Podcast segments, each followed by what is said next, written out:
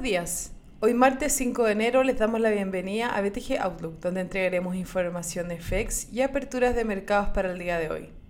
El tipo de cambio abre por debajo del cierre del día jueves en 702, con los mercados mixtos, con los futuros en Estados Unidos transando al alza y en Europa los principales índices negativos, luego que el Reino Unido anunciara una nueva cuarentena a nivel nacional. En Estados Unidos se llevará a cabo la votación de los asientos en el Senado por el estado de Georgia, lo que determinarán el partido que controlará la Cámara Alta.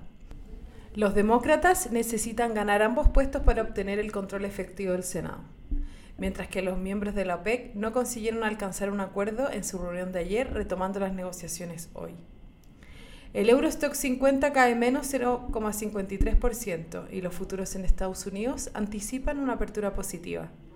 Por su parte, en Asia los mercados cerraron mixtos, con el Nikkei retrocediendo un menos 0,37%, mientras que el Hang Seng subió un más 0,64% y el CSI 300 en China un más 1,91%.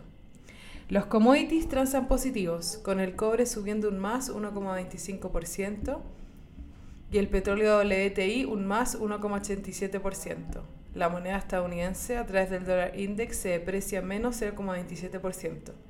Por su parte, la tasa del bono del Tesoro de 10 años se encuentra en 0,93%, subiendo un punto base con respecto al cierre de ayer.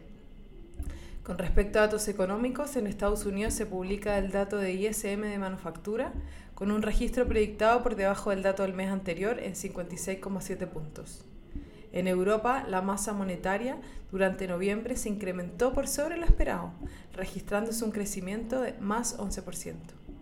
El tipo de cambio opera en 705 hasta ahora, con las monedas de la región depreciándose y el cobre positivo.